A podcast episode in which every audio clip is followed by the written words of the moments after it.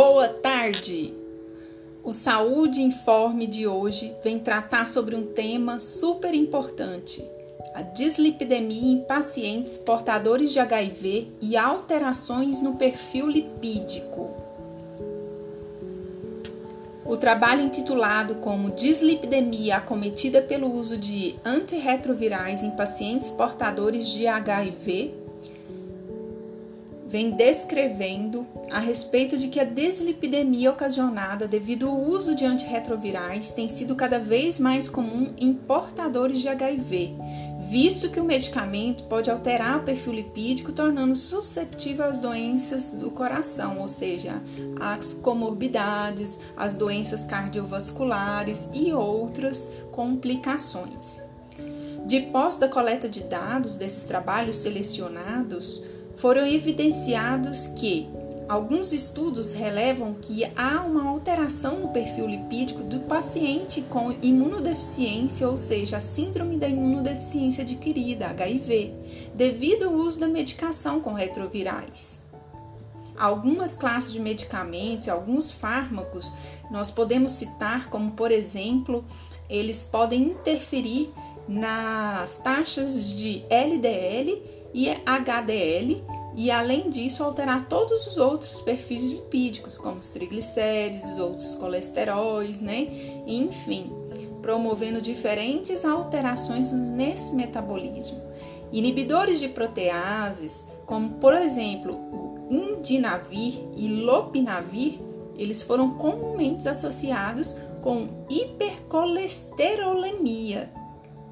devido ao aumento, provavelmente, de LDL,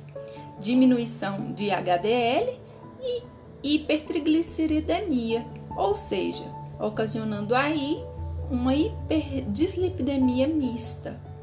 Dentre os antirretrovirais, os quais aparentemente proporcionaram menor alteração no perfil lipídico, destaca-se o inibidor de protease, atazanavir, ao passo que os inibidores da transcriptase reversa, análogos de nucleosídeos didanosina, estavudina e zidovudina, induziram lipoatrofia e hipertrigliceridemia, enquanto a bacavir ocasionou uma elevação no risco cardiovascular, mesmo na ausência de aparentes distúrbios lipídicos, e o tenofovir resultou em menores níveis de colesterol e triglicérides elevados. Portanto, embora inibidores da transcriptase reversa são os análogos de nucleosídeos, podem predispor à hipertrigliceridemia e à hipercolesterolemia. A neviparina, particularmente, foi associada a maiores níveis de HDL, um fator de proteção para as doenças cardiovasculares. Portanto, a maior parte de pessoas infectadas pelo HIV com o uso desses fármacos antirretrovirais podem exercer diversas e variadas alterações no metabolismo lipídico. Numa amostra onde 45 pessoas foram avaliadas,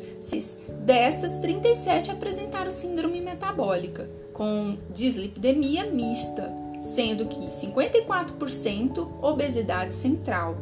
hipercolerestemia 66,7% e hipertrigliceridemia 46%, em contrapartida com 33,3% da prevalência de dislipidemia no sexo masculino, representado por hipertrigliceridemia de 50% e HDL baixo de 44%. Diante os resultados detectados nos presentes estudos, indicam uma baixa ingestão de alimentos saudáveis por essas populações e uma alta prevalência de fatores de risco para doenças cardiovasculares nos indivíduos avaliados portadores de HIV sobre o uso de antirretrovirais. Por isso, o acompanhamento multiprofissional é imprescindível na conduta a fim de que promover alternativas para orientá-los quanto à importância da alimentação diversificada, ou seja, controlando a obesidade e sobrepeso, visando minimizar os danos relacionados, como por exemplo, prevenindo a aterosclerose nesses pacientes. Afinal, o excesso de lipídios exacerbado pelo uso de medicação e a alimentação desbalanceada favorecem o acúmulo de gorduras circulantes,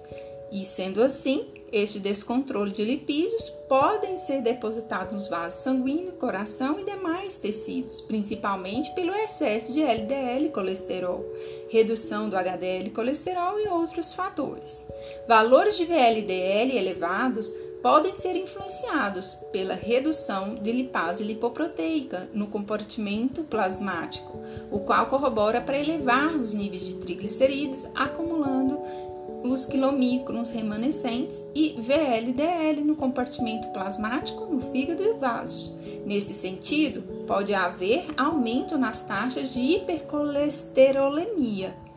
cuja lipoproteína rica em colesterol LDL está circulante de forma expressiva, ao passo que HDL em menor quantidade pode ser um fator de risco, afinal não consegue captar o excesso de colesterol presente nos tecidos para o fígado e assim processá-lo devidamente, promovendo, além de tudo, outras complicações. Por isso, faz necessário monitorar, além dos triglicéridos, colesterol total e frações, as quais são dosados o HDL, LDL e VLDL, diante o uso da medicação de antirretrovirais, monitorando esses parâmetros bioquímicos que podem sofrer alterações e influências e, com isso, alterar o perfil lipídico, promovendo e podendo evoluir para aterosclerose, possivelmente e consequentemente trombose e demais danos cardiovasculares. Dessa forma, o descontrole do lipidograma pode corroborar para lesão endotelial. Em portadores com HIV, podendo ocorrer formação da placa de ateroma devido à peroxidação lipídica nas camadas íntima endotelial, cuja agregação pressionam-se as hemácias sobre as paredes dos vasos, além de lesar essas paredes do endotélio, a camada íntima endotelial, promove-se uma retenção no espaço subendotelial capaz de ativar macrófagos, células espumosas, os quais fagocitam o LDL ativando-se uma cascata de inflamação e, consequentemente, estimulando células de defesas e mediadores. A adesão e agregação plaquetária pode favorecer a ocorrência de trombos, capazes de promover então impedimento na passagem do fluxo sanguíneo de forma adequada e assim ocasionar danos por falta de oxigenação e nutrientes, lesionando ainda mais o tecido cardiovascular.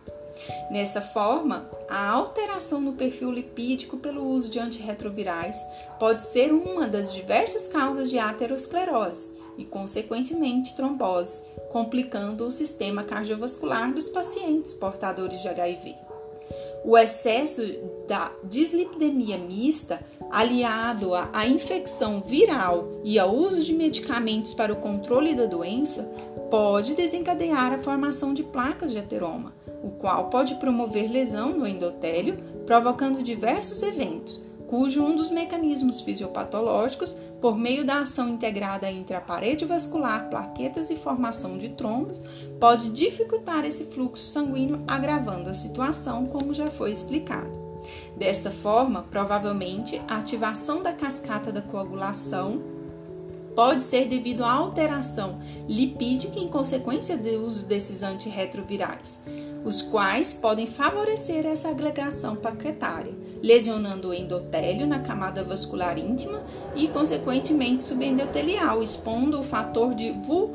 Willebrand, no qual interage com as plaquetas, desencadeando uma reação em cascata, ativando a formação dos trombos. Afinal, as proteases ativadas agem sobre a protrombina, convertendo-as em trombina e, por sua vez, converte o fibrinogênio em fibrina, gerando uma rede envolvida com as plaquetas.